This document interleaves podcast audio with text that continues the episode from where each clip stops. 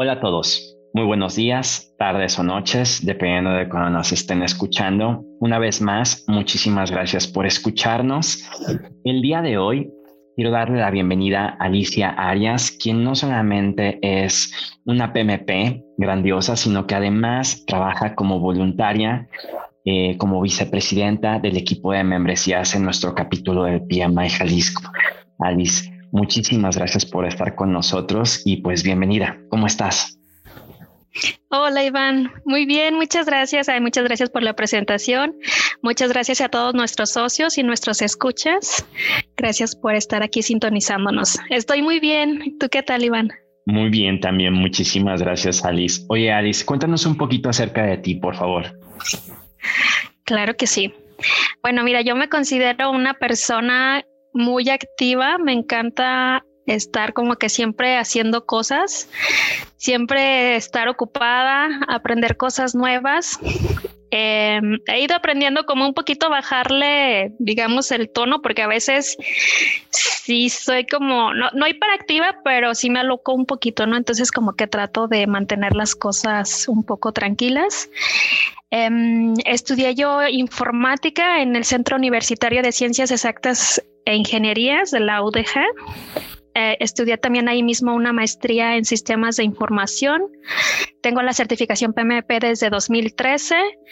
Me encantan los idiomas. Hablo, bueno, además del inglés que es súper necesario en, en el trabajo hablo portugués y completé casi el nivel 1 de francés. Entonces, digamos que a un nivel como muy relajado, sencillo, eh, puedo comunicarme. Eh, vivo en Zapopan, nací en Guadalajara. Me encanta estar, pasar tiempo con mi esposo, ver películas. Eh, éramos así dos em, asistentes del cine, íbamos como una vez al cine, pero bueno, una vez a la, semana al cine, pero bueno, ahorita con todo esto ya no se puede. Cuéntanos un poquito acerca de tu trabajo, Alice. ¿Qué haces? ¿Te dedicas a la parte de project manager o no?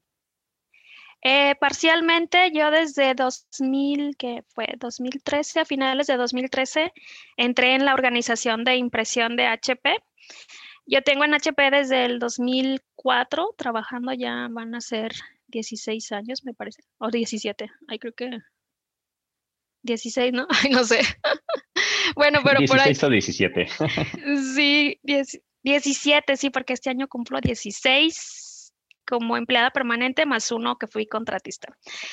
Em, entonces empecé yo en HP, ahorita estoy, ya tengo como seis años en la organización de impresión mi rol actual es Product Manager y yo lo que me encargo es de revisar todo el ciclo de vida de aproximadamente 60 productos que tengo para Norteamérica.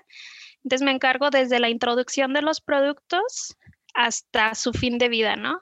Y bueno, en ese inter puede haber desde problemas de inventario, promociones que tenga que lanzar, revisar precios, y infinidad de cosas, ¿no? A veces me llegan solicitudes bien extrañas que digo, ay, ¿a quién se le ocurre esto, verdad? Pero bueno, son como los gajes del oficio. Entonces, dentro de esta actividad como product manager, sí me encargo de muchas cosas operativas que son del día a día, pero también van surgiendo proyectos, ¿no? Que es parte de, de la parte estratégica del rol. Entonces, son proyectos que se tienen que ir haciendo para mejorar eh, pues, en todos los sentidos el, producto. Oye, Alice, y con respecto a esto que mencionas de, tu experiencia en proyectos y en específico esto de proyectos de mejora, ¿qué fue lo que te motivó a escoger al PMI cuando estabas buscando esta certificación de Project Manager o de PMP? Sí, fíjate que yo empecé un diplomado en el ITESO allá por el 2008 y ahí fue donde escuché por primera vez del PMI. No estoy segura si fue el maestro Roberto Sorno o Eduardo Pérez que me dieron clases, los que trajeron a la mesa el tema del PMI, que para mí era primera vez, yo no tenía idea de que existía algo así, a pesar de que ya tenía el PMI fácil 30 años, ¿no? Treinta y tantos años. Y creo que lo que, bueno, me encantó como carrera. Yo ya había estado haciendo proyectos, pero el conocer que existe esta institución que hace tanta investigación, que establece esos estándares o buenas prácticas y que crea esta comunidad, eso a mí me encantó, ¿no? Fue una de las cosas que me gustó mucho. Y la otra cosa que me terminó de convencer es el ideal de las personas, de ver las personas que ya están en ese, en ese ambiente, que están creciendo allí y el de verlas como una aspiración para el futuro. Entonces, imagínate, bueno, tú conoces a Roberto Sorno, ver a Roberto Sorno para mí fue como que una inspiración y fue también una, una motivación de seguir adelante y buscar la certificación PMP, ¿no? Que fue el siguiente paso. Creo que muchos nos contaminamos en el, en el sentido positivo de la palabra de su inspiración y motivación, ¿no? De Roberto, creo que continúa haciéndolo desde el ángulo de project management o desde el ángulo de innovación en el ITESO, creo que, creo que a muchos de nosotros nos dejó plasmado ese entusiasmo, ¿no? Sí, esa alegría, ¿no? Y esa honestidad y, y sencillez con que hacen las cosas, creo que sí, jala, jala la gente. Pero bueno, también ha habido mucha más gente. Por ejemplo, yo en, empecé a, a, como voluntaria del capítulo Guadalajara en aquel entonces, empecé a participar en el tercer congreso, creo que fue por allá por el 2005, 2006. Y me acuerdo que en la primera junta que me invitaron con la mesa directiva, yo quedé como impresionada. O sea, a mí me encantó el ambiente que había allí entre todos los, los voluntarios que estaban participando, tanto en el proyecto del Congreso como los que ya eran parte de la mesa directiva. Y también, o sea, otra vez fue como reforzar esa aspiración que yo tenía, ¿no? De ver a esas personas, pues, que estaban regalando su tiempo con mucho conocimiento, con mucha experiencia, pero sabes qué, sobre todo con la voluntad de compartirla. Creo que eso es lo más importante, el tener tú ese nivel de conocimiento, pero ponérselo a los demás a su disposición para que aprendan y para que crezcan. Creo que son, han sido como los principales motivos de haberme enrolado más en las actividades del PMI, pues seguir allí. Oye, y con esto que mencionas de, de, el estar más presente con el PMI, pero el estar presente porque el ambiente en sí, la, la sinergia que hay en el capítulo, así como en otros capítulos, te permite crecer, ¿no? Crecer no solamente en conocimientos, sino en experiencias, en personas, en relaciones, en comunicación y al final de cuentas recibes, recibes un ganar-ganar, ¿no? Sí, sí, completamente. La verdad es que no tiene pérdida el hacerte voluntario o el participar como de manera más activa, porque conoces a muchísima gente, ¿no? O sea, en, en, el capítulo Jalisco tenemos desde los recién graduados a los que ya están por jubilarse. Entonces, cada uno de ellos tiene muchísimo que aportar. Luego tienes a gente que ha estado trabajando en proyectos de diferentes industrias, desde la farmacéutica, la construcción, IT. Entonces también el aprender de esas personas, conocerlas, de ir descubriendo cómo ellos van aplicando estas prácticas que establece el PMI, la verdad es que ha sido muy interesante. Y pues también crecer tu red, ¿no? la verdad es que yo extraño muchísimo nuestras reuniones mensuales, eh, las reuniones de equipo, porque pues es una, es mucho disfrute estar ahí con todos. Se va haciendo un ambiente muy bonito. Y los eventos y congresos, ¿no? Que ojalá que tengamos nuestro congreso este año físicamente. Ay, ojalá. Sí, esperemos que sí, van a ver, a ver qué pasa. Si no, bueno, mira, más vale esperarnos, pero ir a la segura. A la segura, así es. Oye, Alice, ¿y por qué no nos cuentas un poquito acerca de tu rol como vicepresidenta de membresías? Claro que sí. Yo empecé en este rol en 2000, fue 2019, me parece. No, finales de 2018. Y bueno, tengo un equipo de tres voluntarios, Héctor Mendoza, Ángel Preciado y Alejandro Sierra, a quienes les mando un gran saludo. Y bueno, nosotros tenemos dos objetivos principales, ¿no? El primero es el traer nuevos socios al capítulo para hacerlo crecer, porque sabemos que la variedad pues aporta muchísimo, ¿no? Entonces, mientras más personas tengamos de diferentes industrias, de diferentes perfiles, pues se va a enriquecer más esta red de profesionistas.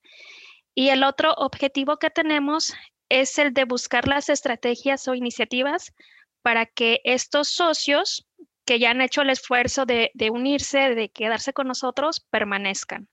Entonces son esas dos, ¿no? Traer nuevas personas y también buscar estrategias para que reciban lo que están buscando y por lo tanto se queden en el capítulo. Muchas gracias, Alice, por compartirnos esta, esta parte que a lo mejor em, en las entrevistas que hemos realizado en los diferentes podcasts, siento que la parte de voluntariado la hemos tocado, pero definitivamente eh, el área de membresías, que es, creo que es una de las piedras angulares del capítulo para poder salir adelante y poder ofrecer en otras actividades em, más networking, más valor agregado para nuestros miembros y obviamente para los project managers ¿no? del capítulo. Así es. Y también, creo que también esto, Iván, se traduce luego en, al menos yo sí lo veo, ¿no? Y, y, esa yo creo que también es parte de mi filosofía de por qué sigo aquí, de crear una mejor sociedad. Yo creo que si logramos que los profesionistas hagan mejor su labor, tengan un mejor, sean más exitosos, creo que eso se va a traducir también en una sociedad, tanto como en, en empresas en la parte privada o pública, en, también en empresas más exitosas. Entonces, como, más creo que por ahí es la cosa. Sí, también. Ahorita estamos trabajando el equipo de membresías en un proyecto de Design Thinking. Eh, la verdad, yo estoy muy emocionada. No, estoy como a la expectativa para ver cuáles son los resultados que vamos a, obtener. Vamos a iniciar nosotros, estamos iniciando la etapa de entrevistas. Entonces ya tenemos ahí como un grupo de socios a los cuales vamos a contactar y los vamos a invitar para que participen en esta entrevista. Y bueno, la finalidad es ir con una mente muy abierta y conectar con el socio para entender qué es lo que necesita, cómo lo podemos ayudar, cómo lo podemos apoyar. Y en base a esa retroalimentación que recibamos, vamos a empezar a identificar como los temas comunes que, nos mencionaron esos socios eh, y, y empezar a trabajar en iniciativas.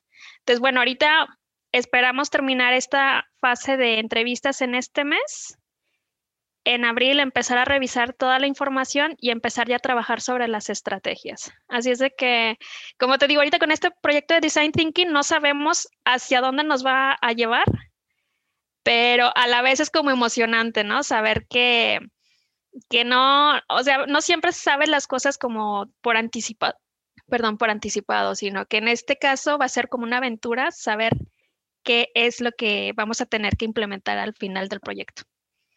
Así es de que, bueno, esperemos que salgan muy buenas iniciativas para el beneficio de los socios y también de las personas que no son socios, pero que se acercan al capítulo.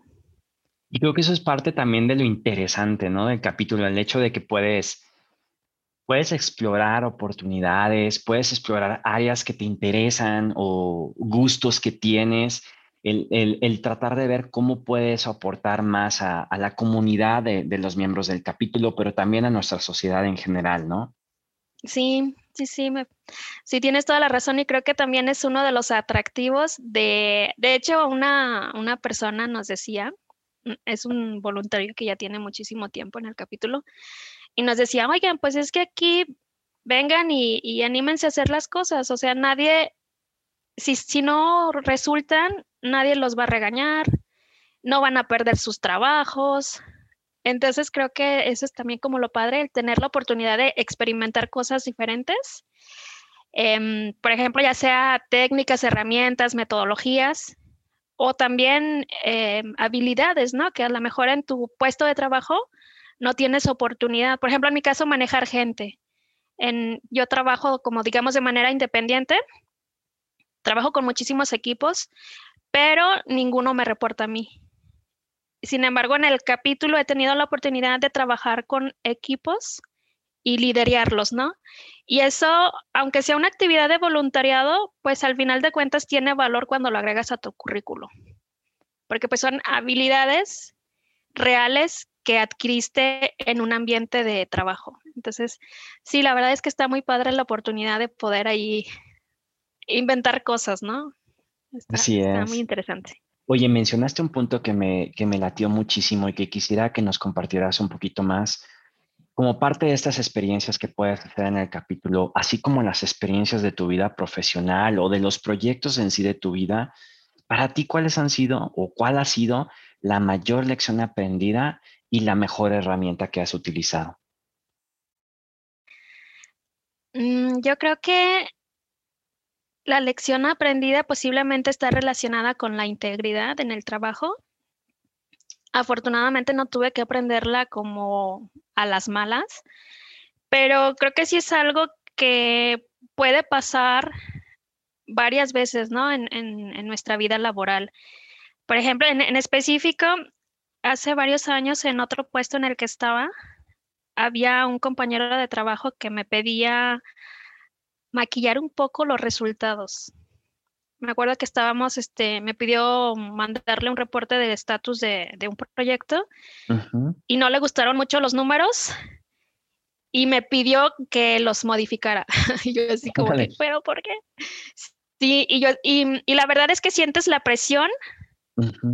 ¿Entiendes? O sea, como por un lado entiendes que pues obviamente él quiere como dar una un mejor panorama, ¿no? De cómo van las cosas. Pero por otro lado, entiendes que esa no es la realidad y que no es correcto hacerlo. Entonces, yo me acuerdo que en ese caso tuve que insistirle varias veces para que no me modificara mis datos y se reportaran las cosas como son. Y bueno, así sucedió y gracias a Dios no hubo ningún problema. Pero creo que como profesionistas podemos, nos pueden pedir modificar algunas cosas o nosotros nos podemos ver tentados en hacer algunos cambios para que se vean mejor las cosas, ¿no? Entonces, en este caso, creo que la lección aprendida es, no importa el resultado que sea, creo que uno debe, como profesionista, debe de siempre ser íntegro y reportar las cosas tal cual como son, sin importar eh, pues el, resultado que puede haber, ¿no? Que posiblemente puede ser un resultado negativo, pero es mejor darse ese trago amargo a luego tener más problemas. Entonces, y también como que de eso creo que va a la mano el ser muy transparente en cómo van caminando las cosas. También en mi experiencia profesional me ha pasado de que algunas veces sale como algún problemita en el camino, algo inesperado, y creo que es muy importante siempre establecer expectativas, no solamente al inicio del proyecto, ¿no? sino también en el progreso del proyecto. Y si surge alguna cosa que podría atrasar o cambiar un resultado, es muy importante el alinear a todos los interesados del proyecto y hacerles saber que está sucediendo eso y que puede traer algunas consecuencias, ¿no? Que podrían afectar en diferentes ah, partes del proyecto pero de esa manera, si llega a suceder o llega a realizarse o llega a impactar de la manera más, más grande, pues ya esas personas estaban informadas y, yo creo que, cuando reportas ya a lo mejor el resultado negativo o el resultado no tan bueno, ya creo que la gente está como que más tranquila porque ya lo veían venir. Y oye, Alice, además de agradecerte por todos esos tips que nos has dado y a manera de cierre, cuéntanos un poquito qué viene para ti en este 2021. Pues 2021, fíjate que ahorita tengo en, el nivel laboral, estoy también haciendo un, propuse un, proyecto de design thinking. El año pasado tomé un programa bastante extensivo en ese tópico, entonces estoy tratando de aplicarlo donde se pueda, ¿no? En mi trabajo yo sé que por la naturaleza de mi trabajo posiblemente va a ser algo difícil, me estoy arriesgando, no sé qué va a resultar, pero bueno, estoy trabajando en ese, en ese proyecto de Design Thinking para mi trabajo. En, en la parte también voluntariada, también, eh, como te comentaba, estoy haciendo ese proyecto. Y otra cosa que quisiera hacer este año, que tenía yo como objetivo desde el año pasado, es crear información o crear como una red de apoyo para las personas que no han podido tener hijos que es un tema personal que me, interesa mucho, ¿no? Y que es también como una, como una necesidad que vi a nivel este, social. Y me gustaría empezar este año con eso. Lo que estoy pensando es como dar charlas en, diferentes tópicos que ya, ya tengo como en, la mente, en la lista, y mm, empezar a, ofrecer información sobre esos tópicos, pero también, y creo que es la parte más importante, el, crear esta red de apoyo para las personas que están pasando por eso, para que no se sientan solas, para que tengan un espacio para poder compartirlo, para poder desahogarse, pero también para poder aprender. Entonces espero este año, ahora sí, este año poder hacerlo. Oye, Alice, muchísimas gracias y de verdad deseo, deseo que, que, lo logres y que si en algo te podemos apoyar para lograr esta iniciativa, me parece genial porque muchas veces nos enfocamos en lo profesional, pero lo profesional no tendría sentido si no está ligado a nuestras necesidades y deseos eh, personales y, sociales que tenemos, ¿no? Y creo que se trata de contribuir, como tú lo decías al principio de este podcast. Así es, y más con este tema tan importante que de repente siento que no se le da la visibilidad que debería de tener. Entonces, bueno, espero. Sí, muchas gracias Iván por eh, el ofrecimiento. Déjame eh, concretar ya bien el plan y sobre todo la plataforma, porque estoy como, tengo dudas en qué plataforma empezar a hacer esto. Entonces, una vez que tenga resuelto eso, con muchísimo gusto lo comparto con todos los amigos y, ver qué, qué sugiere, ¿no? ¿Qué se puede hacer para mejorarlo? Sí, definitivamente. Cuenta, cuenta con un servidor y, y, por supuesto aprovechando también esta plataforma, ¿no? Este instrumento de comunicación. Alice, si hubiera alguien que se quisiera poner en contacto contigo, sea por este proyecto, sea por la cuestión de membresías o por este otro proyecto que nos platicaste de Design Thinking, ¿de qué manera te pudieran contactar? Eh, me pueden mandar uh, email a mi cuenta oficial del capítulo Jalisco, que es membresía pmijalisco.org o me pueden contactar también en el email de HP, que ese es el que reviso más, ¿no? Porque tengo otras cuentas personales, pero sinceramente no las reviso muy frecuentemente. El de HP es alicia.arias.hp.com. Entonces ahí con muchísimo gusto. Igual me pueden contactar primera instancia por esos medios compartimos número de celular y lo podemos continuar por WhatsApp. Muchísimas gracias, Alice. Muchísimas gracias por, por el estar con nosotros, el compartirnos un poquito más de tu vida personal, de tu vida profesional, el, el seguir entusiasmándonos con todo lo que haces y, y, con lo maravilloso que es esta profesión de Project Manager. De verdad, muchísimas gracias. Gracias a ti, Iván. La verdad ha sido un placer poder compartir un poquito y poder tener esta conversación.